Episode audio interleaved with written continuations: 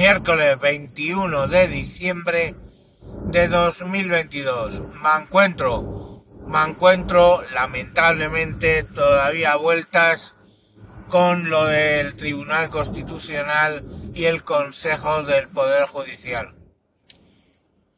Eh, parece ser que Sánchez tiene un plan B.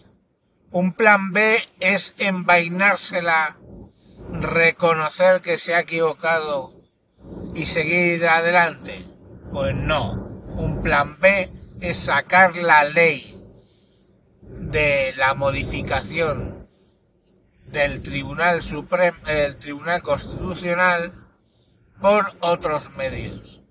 Le da igual, dice de hecho, que solo son recomendaciones, la recomendación de Europa a la hora de decirle que tiene que conseguir desligar la elección de jueces de la política directamente y que por supuesto tiene que respetar las normas de la Unión Europea.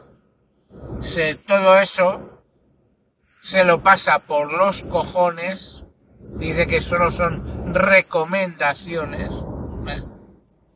y que, eh, bueno, pues lo va a hacer de otra manera. Claro, el problema aquí, entendámoslo, es que si saca la ley adelante, la ley es inconstitucional. Pero los que tienen que declararla inconstitucional será el nuevo Tribunal Constitucional elegido.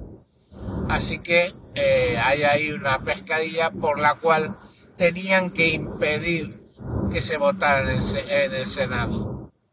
Ahora, que lo va a sacar de otra manera, pues no lo sé, una ley que solo apruebe el Congreso, una ley orgánica, ya veremos qué es lo que se saca de la chistera para conseguir tener bajo su control los órganos de los jueces.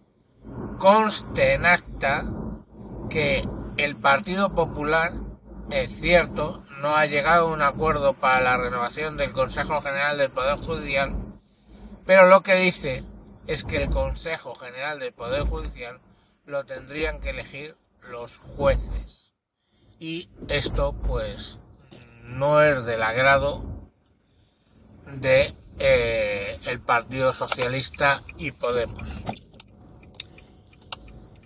Eso es el origen de este problema, ¿de acuerdo? Ahora más evidenciado por el Tribunal Constitucional. La forma que tiene el Partido Socialista de solucionarlo es quitar la obligatoriedad de negociar ambas cámaras, ambos organismos. Cosa que la Unión Europea les ha de nuevo recomendado hacer a los países que negocien la forma, eh, o sea, el Tribunal Constitucional.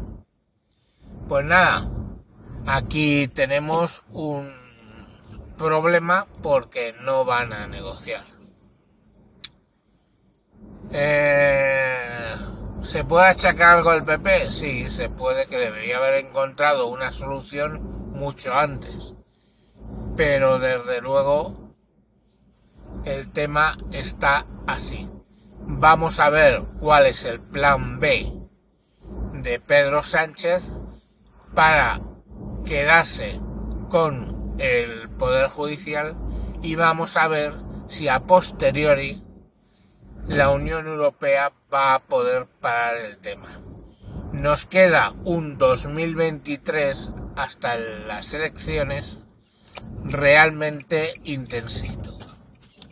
Primero por la solución a este problema, después en mayo las elecciones municipales y autonómicas y por último a final de año si no se busca alguna triquiñuela para permanecer en el poder las elecciones a generales Y ya os digo que no soy, no soy en absoluto optimista. Pienso que directamente se van a eternizar en el poder por vía elecciones. O sea, en las elecciones va a volver a ganar el gobierno Frankenstein. Y bueno, pues tenemos lo que nos merecemos. No hay mucho más que añadir. Eh, el dispendio, el gasto por el gasto, aquí se ha, se ha enraizado y no va a ser fácil desenraizarlo. Venga, mañana más. Adiós.